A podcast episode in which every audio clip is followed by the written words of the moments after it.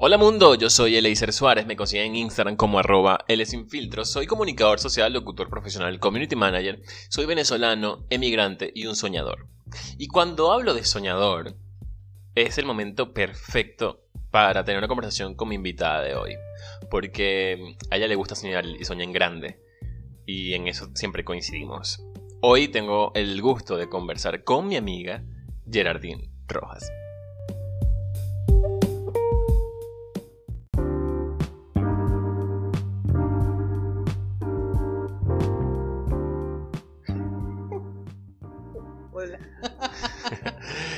Gerard es, venezolana, es emigrante, también es una soñadora porque en, muchas conversaciones me lo ha demostrado. Ella mm, le gusta la actuación, la vive y mm, la experimenta en formas muy genuinas. Además tiene un sentido del humor bastante particular. Y una de las cosas que más me gusta de Yera es que nunca, nunca durante todo este tiempo de amistad que tenemos, que es corta pero, pero, pero valiosa, nunca se ha mostrado como una persona perfecta. Y eso creo que ha sido una de las cosas con las que me ha permitido conectar con ella en muchas maneras.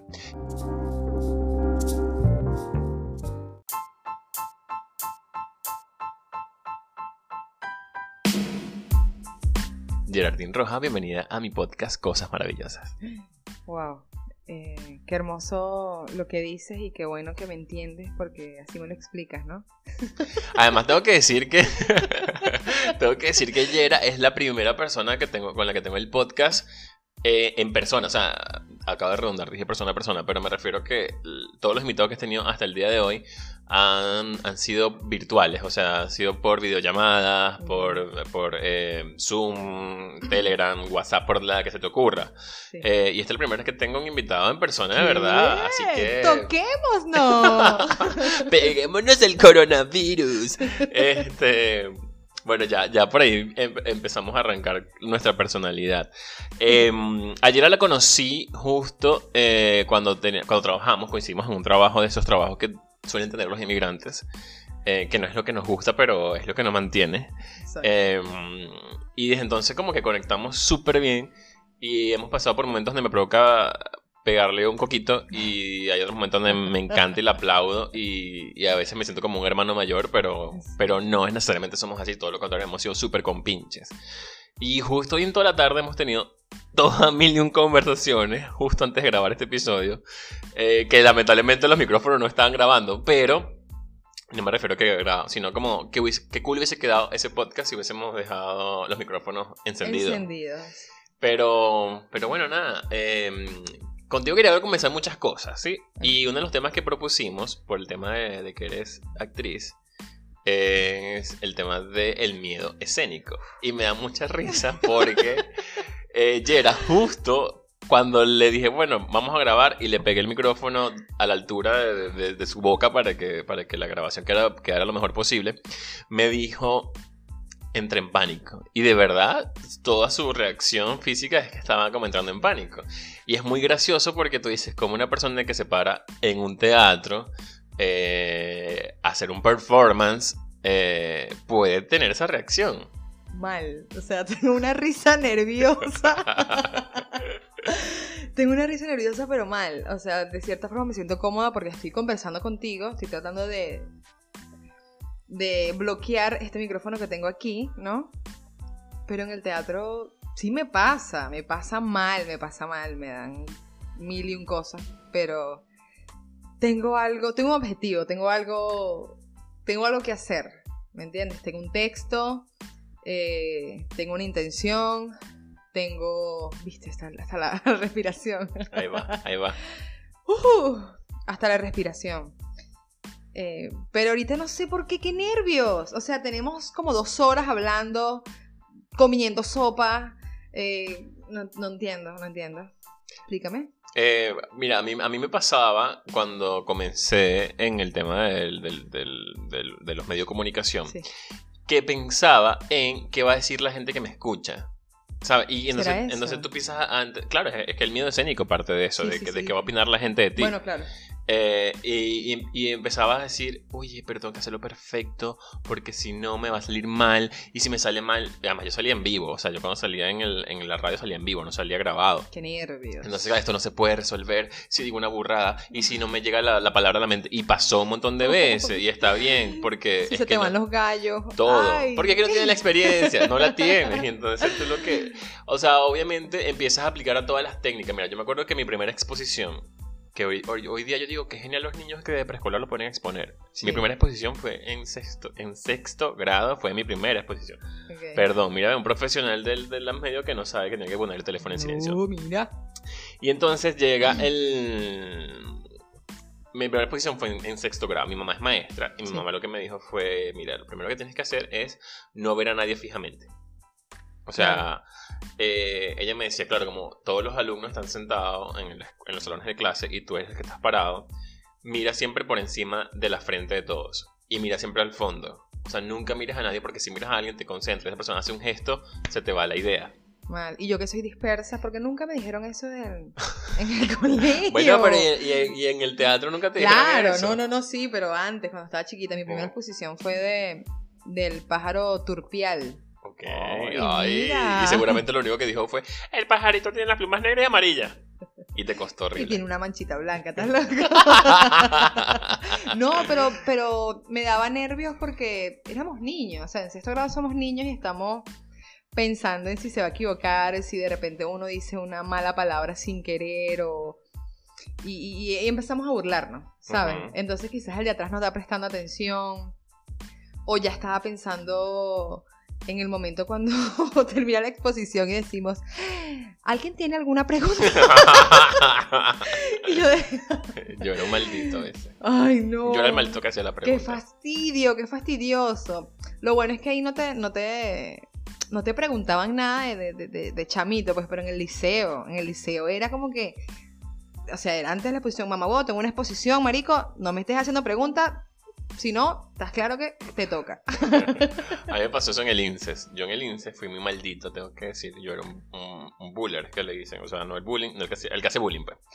Y este, no, soy orgulloso de eso, pero bueno. Lo que quiero decir es que, como yo era como uno de los, de los que. eh, No voy a decir de los que más sabía, pero quizás del que más presumía de saber. Claro, un chico aplicado. Claro. Eh, entonces yo, eh, cuando mis compañeros hacían exposiciones, yo me sentaba de primero. O sea, ni siquiera en el fondo como para, me sentaba de primero. Chocón. Le prestaba atención, ojo, yo hacía la tarea, le prestaba la atención total a la exposición. Ok. Y veía cuál de todos los temas que tocaron no lo abordaron como, como a profundidad. Ok. O como que se notaba que lo hicieron como para salir del paso.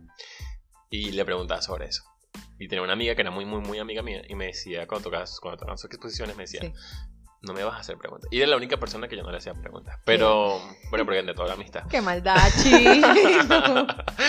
Pero lo que te decía era que, bueno, si me, di- me dijo eso mi mamá, entonces yo apliqué esa técnica por siempre. O sea, todavía la aplico de no mirar. Incluso em, cuando estoy haciendo entrevistas o Sí. cuando estoy en un podcast o lo que sea, dependiendo de la confianza que le tenga a la otra persona.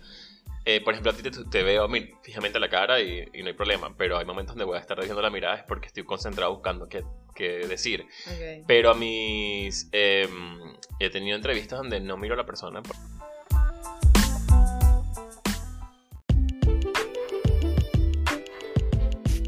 Porque me da mucho nervio. O sea, todavía lo digo, me da muchísimo nervio y no lo miro. A mí me cuesta controlarlo. Te juro, me cuesta mal controlarlo. Eh, pero me ha ayudado muchísimo el, miedo escénico, los nervios. Los nervios me han ayudado muchísimo. Eh, por ejemplo, me pasaba como que a veces estaba tan, tan, tan, tan nerviosa que pensaba como que, ya está, no lo hago y ya está, salgo corriendo. O sea, siempre pensaba en huir. Eso era lo que pasaba siempre por mi cabeza. De hecho, me acuerdo en la universidad, que yo estudié en una universidad de las artes. Yo empecé por teatro, yo estaba estudiando en, realidad dirección teatral y todo esto, pero yo había ido a academias de baile, y entonces, bueno, estaba como que me gustaba la onda. Tenía amigos eh, que bailaban, y casualmente una amiga de canto, recuerdo esa materia, cantos populares, le tocó cantar como que, qué sé yo, esa, ¿cómo se llama la española? La quinta estación, una cosa así. Ajá. Bueno, yo no me acuerdo, era una canción que teníamos que bailar, pero salíamos desde el público. Ok. Eso estaba lleno, porque era todos los estudiantes, no sé qué, era una clase abierta. Marico, me quería morir. Para empezar, me quería morir. Porque había gente conocida, gente que de repente me caía mal, eh, había de todo. Y entonces era como que qué horrible, habían profesores y entonces, eh, de hecho estaba al lado mi, mi amigo y que él bailaba conmigo y me decía, ya viene, ya viene. Yo decía, cállate, no me digas nada, no me digas nada. Que yo... y, en, un momento que no me dijo nada y simplemente se paró y yo dije, ya está, me tengo que parar. Pero me tardé como, sin exagerar, como 15, mentira, como 7 segundos. Y yo tenía, claro, en lo que me paré salí corriendo porque ya tenía que estar en la tarima. Pero me quedé así como que no, ya, ya está. Pero ¿qué, qué pasa si no, si no te paras? ¿Qué pasa si no te paras? Y me da mucho en el estómago. Claro. O sea, un nivel Bueno, es de que, que, es que las emociones se eso sí reflejan no- en el no lo controlo. Eso es normal, sí. no lo controlo y me pasa las últimas funciones que tuve. eh, ya yo había hablado con mi director y él ya sabía. Antes de dar sala, él me decía, ¿fuiste al baño? Y yo decía no, no, uy, sí.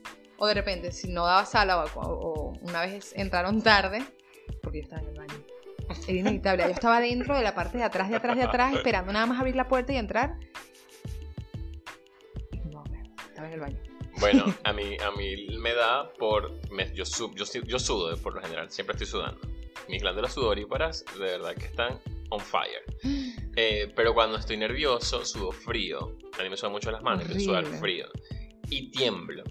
O sea, qué terrible es temblar. Ahora, lo gracioso de todo esto, por eso es que justo lo que hablamos previo a la grabación, era como, como, como cuando vamos creciendo empezamos a acumular cosas, ¿no? Que a lo mejor de niño no, no, no las teníamos. Por ejemplo, mi primera exposición de sexto grado, yo estaba nervioso, pero no asustado.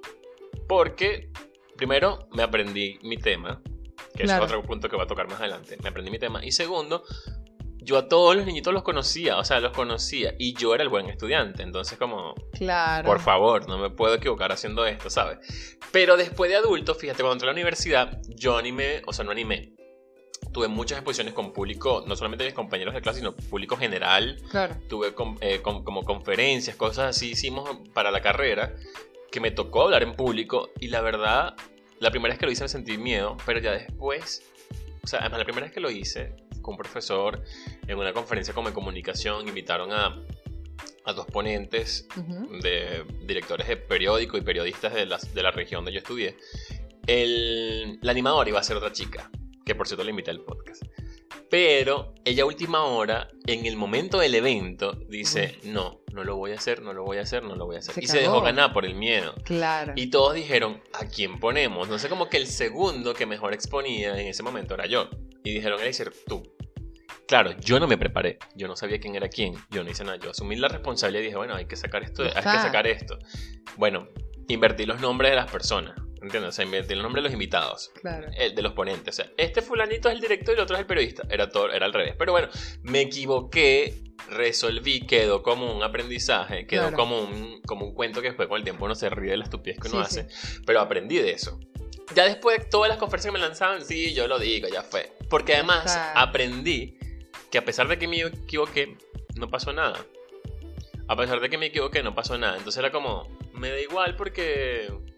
Porque sé que si me equivoco no va a pasar nada. O sea, me voy a equivocar, lo voy a corregir en un momento y ya, nadie se va a morir por eso. Total, total. Porque simplemente estoy hablando, o sea, no pasa nada. Pero eso como que va cesando ya con el tiempo cuando uno empieza a cagarla o a sentir esos nervios tan desagradables. Ahora, lo gracioso de todo este cuento es cuando terminé la carrera de comunicación, ya estaba trabajando en la radio, salía en vivo todos los días.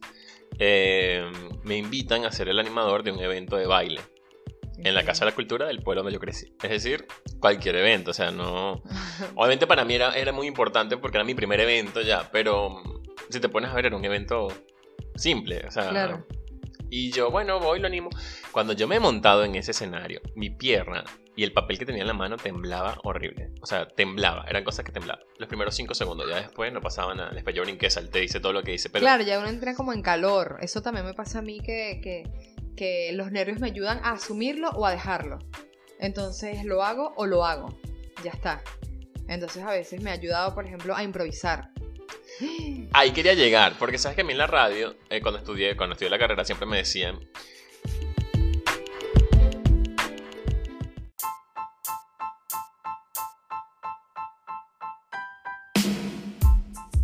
única forma de improvisar es que estés preparado. Claro. Nadie improvisa espontáneamente como, me salió de repente. No. Cuando tú improvisas porque ya tú tienes un background de dónde buscar recursos. Ok. ¿Entiendes? Por ejemplo, eh, A veces no. claro, pero a veces no, pero tú ya viviste una experiencia parecida. Claro. Y eso es lo que te permite decir cómo yo resolví esto aquella vez. O sea, en tu mente, tu subconsciente ya está preparado para eso. Te doy un ejemplo. ok, ok. Si yo me pongo un escenario nuevamente Sí.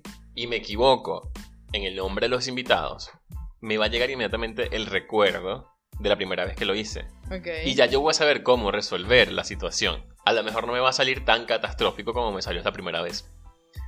O, por ejemplo, hoy día que ya bueno, manejo el tema de los micrófonos, ya sé qué voy a hablar, ya sé cómo voy a decir, ya sé qué ta, ta, ta, todo eso. No me hace falta prepararme, por ejemplo, para esta entrevista contigo, para esta conversación contigo, no me hizo falta prepararme de que voy a estudiar un guion, voy a ver qué preguntas le voy a hacer ayer, voy a aprender Claro. del tema. Porque Yo lo quería hacer y estaba cagadísimo, te sí, lo juro. todo el mundo que, se, que quiere hablar conmigo lo quiere hacer, no entiendo por qué. O sea, te- yo te dije, voy a estudiar. eh, ¿Cuál es el tema? ¿Qué vamos a hacer? Y después como que tú me dijiste, no, no pasa nada. Yo, Dios mío, la quiero cagar. Por eso fue que antes de comenzar te dije, tú vas a editar esto, ¿verdad? y ya te dije que sí, pero no. Ah. Este, o sea, lo que, lo que decía era como... Que, ¿cómo me, ¿Por qué me tengo que preparar yo para tener una conversación con una amiga con la que hablo todos los días? Claro.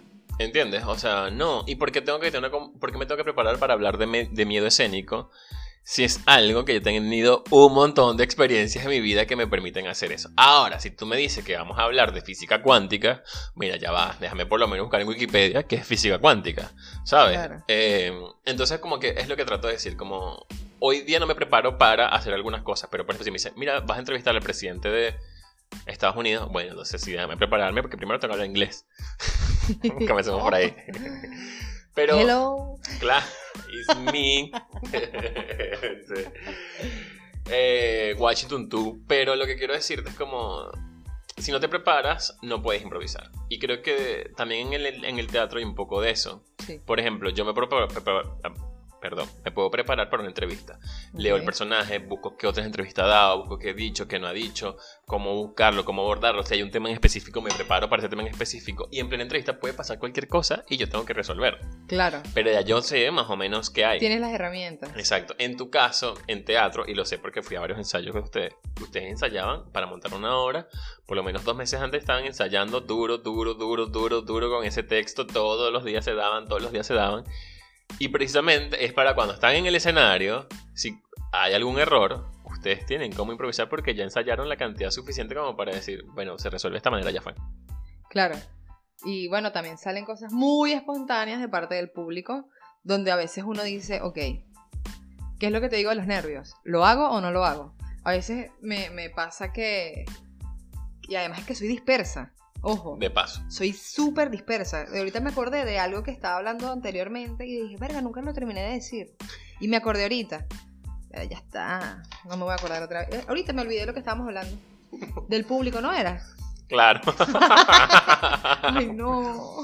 que decías que estabas en el teatro y a veces la reacción del público también te puede sacar de, de concentración. Claro, gente que te habla, que te dices cosas. Por ejemplo, cuando hacemos un teatro en espacios no convencionales, que tienes el público más face to face, que lo puedes tocar, lo abrazas y todo eso.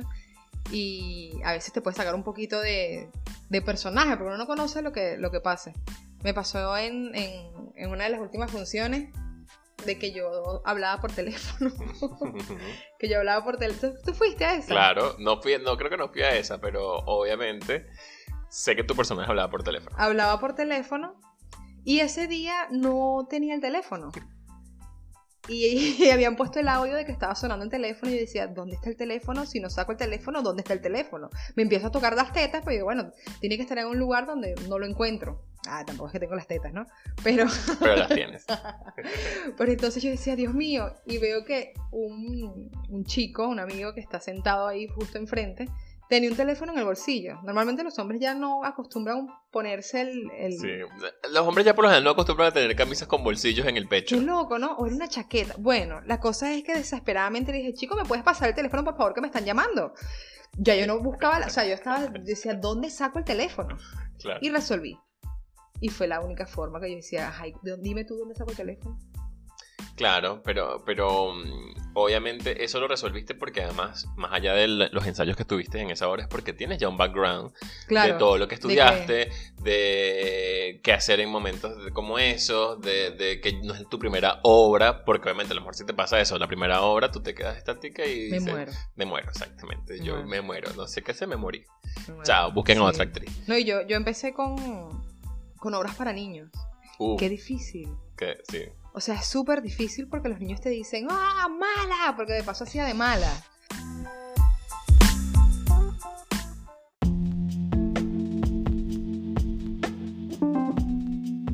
Pero no mala mala, porque éramos dos malos. Era como el malo malo y el malo bobo. Yo era el malo bobo. que de cierta forma se reían, no sé qué, a veces le tenían un poco de compasión, pero no dejaba de ser mala. Entonces a veces los niños como que no, y con el maquillaje y todo eso, cuando de verdad no les gustaba, pues te lo decían, o a veces se paraban, ¡Uh, no, fuera, fuera! Y no sé qué. Y a veces yo me sentía, cuando estaba empezando me sentía mal, y yo decía, ay, pero después dije, no, bueno, les está gustando lo que está viendo, puede ser, o, o, están odiando el personaje, qué sé yo. Claro, pero ahí me, me acabas de tomar otra pregunta, pero es que está bien, ¿no? En estos días, mira, eh, te, voy a echar un cuento. Hay un personaje en Euphoria, que es una, serie de HBO. no lo vi. Bueno, pero no importa.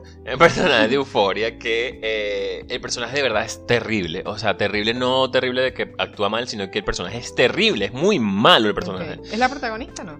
Eh, no, es una persona principal de la, de la serie, pero es muy malo. O sea, es malo, malo de maldad. Eso me refiero, no malo de, de, que lo hace mal, sino malo de maldad. Malo de maldad, sí. Sí, maldad, maldad, maldad. Y entonces tú terminas odiando el personaje muchísimo. Y en estos días estaba un grupo hablando, discutiendo sobre la serie y me dijeron, y a ver, era un grupo tipo grupo Zoom, que mira, tal hora van a hablar de la serie, ¿quién se quiere unir? Bueno, yo me, me atreví, bueno, me metí a ver qué tal. No, eh, no, o sea, no es un amigo, no son amigos ninguno, desconocidos todos. Okay. Y de repente llegan y dicen, eh, ¿cuál es su personaje favorito de la serie? Y yo me puse a pensar, obviamente, tengo varios. Pero yo dije, lo que voy a decir es, es está para que me cancelen. Porque el personaje es el que todos más odian. Pero es que tengo que decir que es uno de los mejores personajes de la serie. O sea, viéndolo desde el punto de vista técnico, ¿no? Dice, porque si tú lo odias a ese punto de que... Porque de verdad genera mucho odio el tipo. Tengo que ver. Es porque el tipo lo hace bien, actoralmente hablando. Y entonces es ahí donde... ¿Cómo haces tú para o sea, y lo digo no solamente tú, lo digo todo, toda la gente que hace teatro, que, hace, que actúa, o sea, que vive de esto. ¿Cómo hacen para que sus personajes no se los coman? O sea, como, este personaje es malo, ¿sabes? Malo. ¿Cómo hago yo para que entienda que la reacción que está teniendo el público no es hacia mí como persona, sino hacia mi personaje? Claro. No, a mí me costó porque estaba empezando. Claro. Yo empecé y, y veía esas reacciones y obviamente todos se querían tomar fotos con los protagonistas. Y yo así como que... Pero no fue la mala. porque conmigo no. Después me di cuenta que había niños que, que sí se reían y les gustaba el personaje. Y fue como que, bueno, pero después con el tiempo fue que empecé a entender eso. De hecho, me felicitaban a los papás. Claro, obvio, obvio que porque ellos son los que tienen como el... O sea, tienen las herramientas precisamente para entender que es un personaje y que lo estás haciendo bien. Claro, a veces a los niños les daba miedo y todo eso. Pero bueno.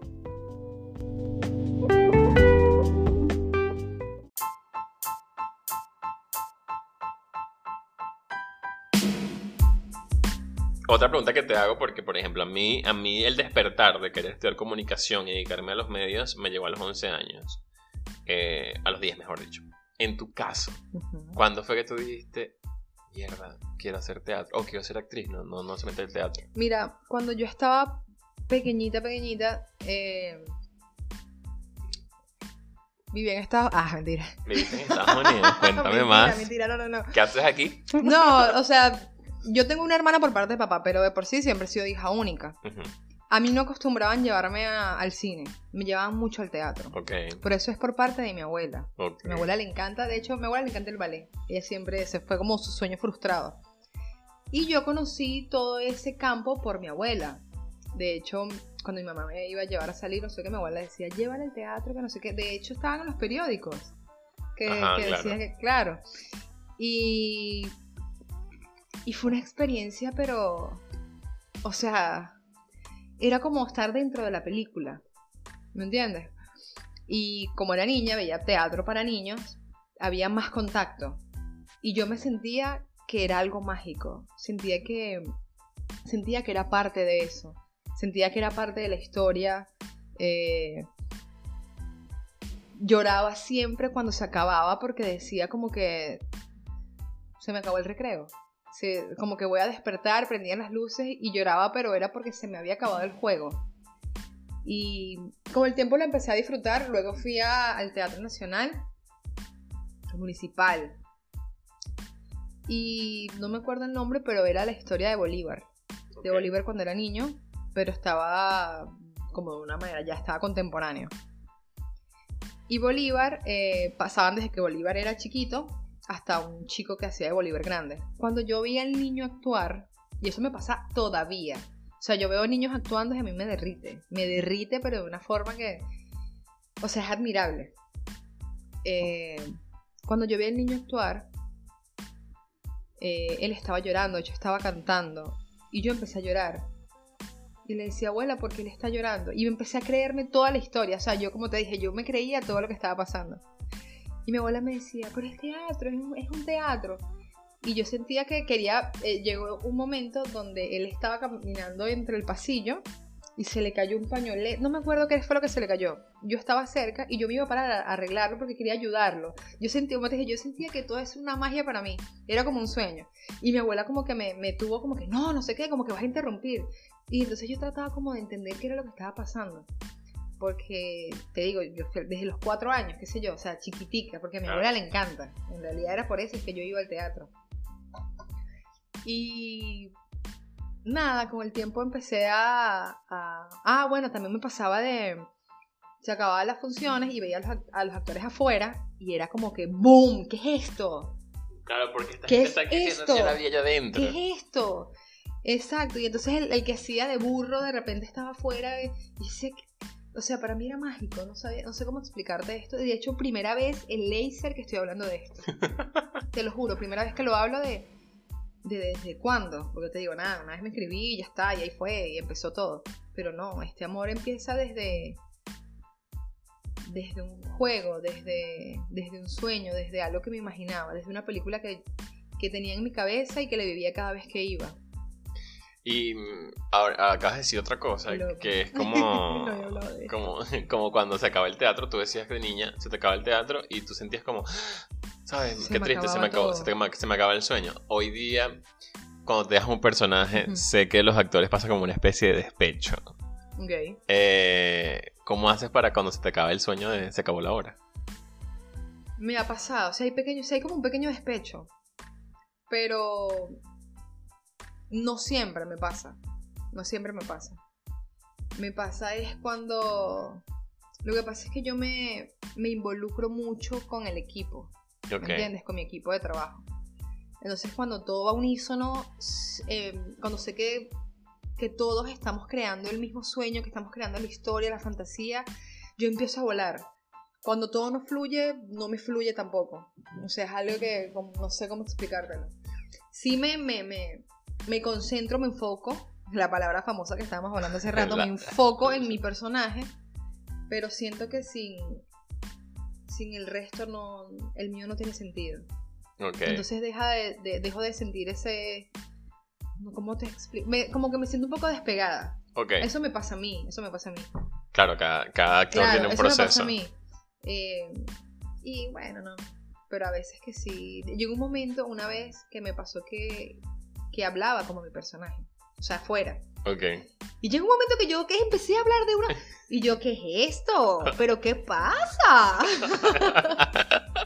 ¿En qué momento? ¿En qué momento empecé a hablar de esta forma? y me pasó en una... En, en una obra en Venezuela que era teatro para niños también. Y es inevitable porque sí o sí ahí tienes que dar el 100%. Claro. O sea, 100%. Porque como lo viví también como espectador, siendo niña, o sea, como es como cuando tú estabas en Sabana Grande, ¿verdad? Y veías a Barney que se quitaba la cabeza. se te acaba el sueño. Por Dios, es como que no puede ser. Le degollaron a Barney.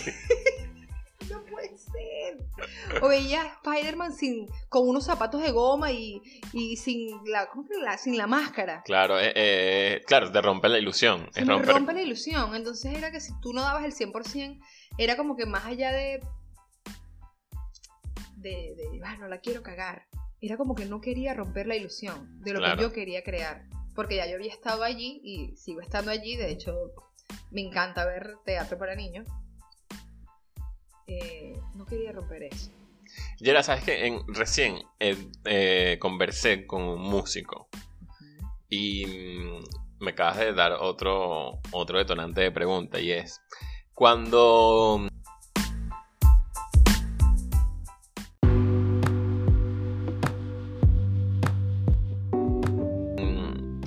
explico también cómo se le explica a él. Cuando yo empecé la carrera de comunicación, en el primer semestre de la carrera, un profesor nos dijo, a partir de ahora ustedes no van a volver a escuchar radio como lo hacen, no van a ver televisión como lo hacen, ni van a ver cine como lo hacen. Claro. Porque a partir de ahora ustedes ya van a conocer las razones, por qué se hace, cómo se hace, Claro. quién lo... O sea, como todo lo que lleva detrás del el resultado que ustedes van a tener. claro. Em, y es así, o sea, literal ha sido así. O sea, yo más nunca pude disfrutar del cine, ni de la televisión, ni de la radio, ni de nada que yo Claro. consumo de la misma manera. Hay momentos me- donde me, me doy la licencia de, me lo permito. exacto, donde dejo fluir y ya fue, también depende del contenido que consuma. Pero hay momentos donde Eso. estoy cuestionando constantemente el producto que estoy viendo. Claro, a veces es decepcionante. ¿Te pasa con el teatro? Mal, mal. O sea, a un nivel de que... Ojo, cada quien resuelve a su manera y todo esto. Pero siento que... eh, o sea, siento no. Hay códigos. Hay códigos que tú no puedes romper. Eh, hay otros que sí, porque el arte es libre en realidad. Pero a veces veo y yo digo... Pana, ¿por qué haces esto? ¿Por qué lo hace? Y, y- y me ha pasado que, sobre todo en la, en, ¿cómo se dice?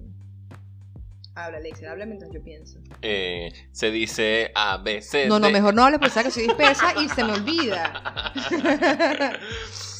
Eh, bueno, pero a lo que voy es que tiene que ver mucho con, con que tú sabes, o sea, que has estado ahí, que has estado en esos zapatos, que te has montado en una tarima, que sabes cómo se crea un personaje, que sabes cómo se desarrolla una puesta en escena, que Claro. puedes entender cuando una persona a lo mejor no está Preparada. preparada o no está haciendo lo- los deberes. O sea, porque no, no tienes que estar preparado en lo. O sea, no- cuando me refiero a preparación, no me refiero a experiencia, ojo. Claro. Me refiero a preparación es, bueno, ensayaste, te dijeron que aquí Sí. es donde, esta es tu marca, te dijeron que aquí es donde te paras, te dijeron que esto es lo que tienes que hacer, te dijeron que esto es lo que tienes que entregar.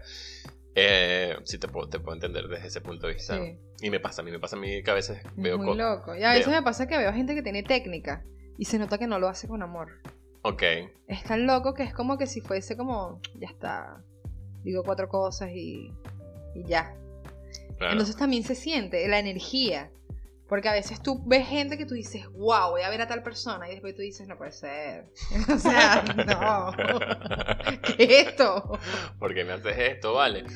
Mira, no sé, siempre, siempre me, a mí me gusta mucho el teatro y me empatizo mucho con la gente que, que se dedica a cualquier arte. Pintura, diseño, fotografía, eh, obviamente actuación, danza, música, to- todo lo me parece interesantísimo porque yo siempre he sido un, un artista frustrado, es decir, no tengo ningún talento. Y digo, "Ah", porque, claro, pero, o sea, lo estoy diciendo como en... No, no solo de que no tengo ningún talento, es que quizás nunca cultivé ningún... no- Perdón, no- no me es que iba a tumbar. me mates el micrófono, no seas así. Eh, no he cultivado ningún talento. Ok. Para, o sea, ningún talento como en esta onda de baile, música, actuación, lo que sea. Ok. Eh, he cultivado mucho mi voz. He cultivado mucho mi voz. Y la redacción. Eso sí lo he cultivado bastante. Ese es mi talento. Este, pero siempre me ha encantado y siempre me gusta involucrarme en proyectos como eso.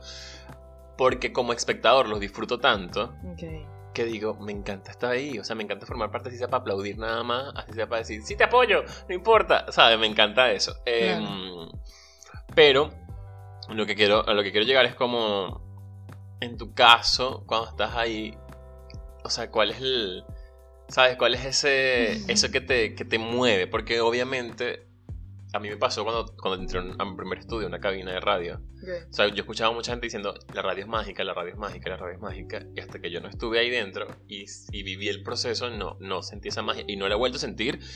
No importa el micrófono que use, no, cuando O sea, la, la última vez que yo entré a un estudio de radio, volví a sentir esa conexión de, esta es la magia, por supuesto. Eh, te pregunto a ti en el teatro. Porque, ojo, yo he estado en teatro, me he montado en tarimas, he hecho Ujú. alguno que otro personaje, nunca a ninguna mayor escala. Pero la verdad lo disfruto, pero no siento el click. O sea, yo no siento esto como, esto es lo que quiero hacer por el resto de mi vida. Claro. En tu caso, no, por eso te pregunto, ¿sabes? Como, ¿existe ese click? ¿O cómo es ese click contigo?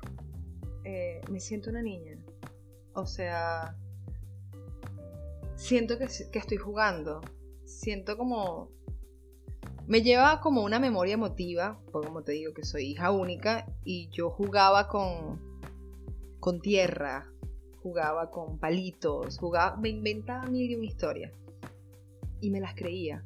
Veía las paredes amarillas cuando eran blancas, ¿me entiendes? Claro. Y eso me pasa, me pasa. Que logro, como conozco y tengo la herramienta de mi personaje y obviamente los ensayos y todo esto, eh, yo creo que me estoy yendo por otro lado de la pregunta. No, no, ¿Qué vas bien. Vas bien, alumna. No, Porque soy así. Está bien, estás hablando de lo que. Del, de- porque tu click no tiene que ser igual que el mío, ni que el de Claro. ningún otro. Y en tu caso, pues lo dijiste. a- es- es Yo que juego, conectas con. yo juego, yo lo disfruto, yo amo amo ver a las personas concentradas, como que me están prestando atención y, y, y amo cuando lo disfrutan, cuando ríen, cuando lloran. eh. ¿Tú viste lo que yo vi? Sí, yo vi lo que tú. Ok. Pasan cosas acá, ¿ok? ¿Ok? este, cuando conectan. Porque llega un momento que a mí me pasa, yo me creo el personaje cuando estoy en situación, cuando estoy llorando. No es porque, bueno, va a llorar y ve. Sino es que de verdad a veces lo siento. Llega un momento donde no está ensayado y, y llega un momento donde lo empiezo a sentir y empiezo a llorar. ¿Qué me pasó? Ok, ¿Tú la viste en la, la- en la anterior? Eso fue un ensayo, ese fue el último ensayo. ok. Que en el ensayo general, obviamente, que estábamos allí, me sentí en la tarima, empecé a dar el discurso y luego empecé a sentirlo. Y llegó un momento que empecé a llorar. Entonces, Miguel, el director, El director, claro. Sí, los muchachos me dijeron como que, como que estás bien, no sé qué, y de hecho me hicieron como una palmadita. Y yo dije, nada, ellos están como que conectados también con lo que estoy haciendo. Y me dijeron, eh, ¿estás actuando? Y yo dije, no, estoy llorando de verdad.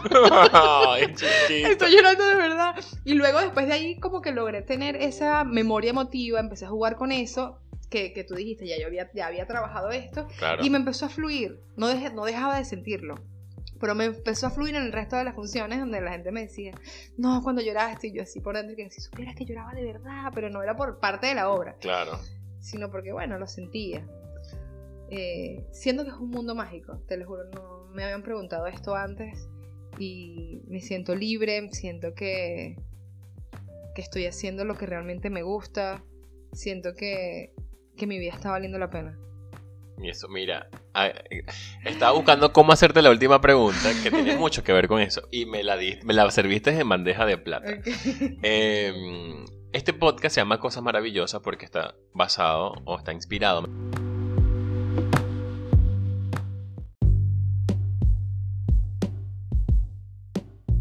Mejor dicho, en una obra de teatro precisamente que se llama Cosas Maravillosas.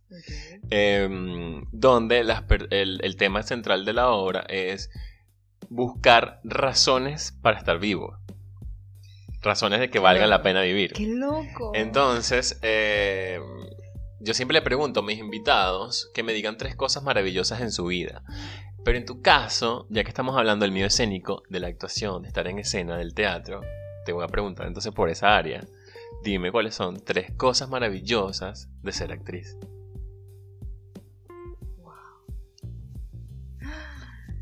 Ay, Eliezer, qué hermoso hablas y me, me, me mueve todo lo que... Qué loco cuando me hacen ese, no este tipo de preguntas, pero no esta pregunta, pero sí este tipo de preguntas que me hacen pensar demasiado. Tres cosas que me hacen sentir. Tres cosas maravillosas, porque por ejemplo, yo te puedo decir tres cosas maravillosas de la locución. Sí. Te las puedo decir yo.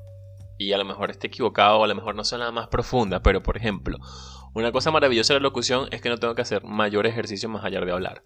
Por ejemplo. my God. Ok. Una cosa maravillosa de la locución es que puedes conectar con las personas.